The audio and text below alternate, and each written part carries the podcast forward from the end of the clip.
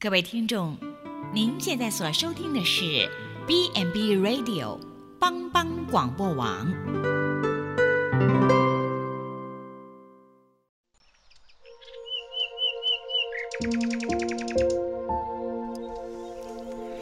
一日之计在于晨，一天的开始，愿你有好心情面对每一件事。今天的能量就在普基早安咖啡。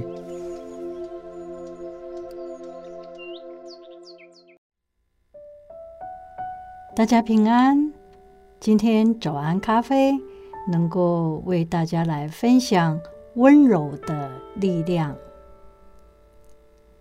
温柔可以是抚慰的一个良药，也是轻柔的微风，也是驯服的小马。在古典的希腊文当中，温柔。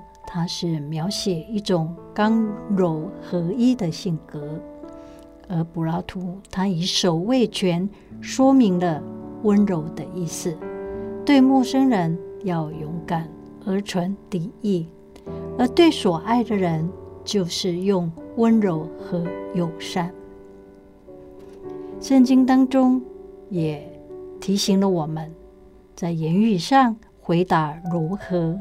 使怒消退，而言语暴力就触动了怒气。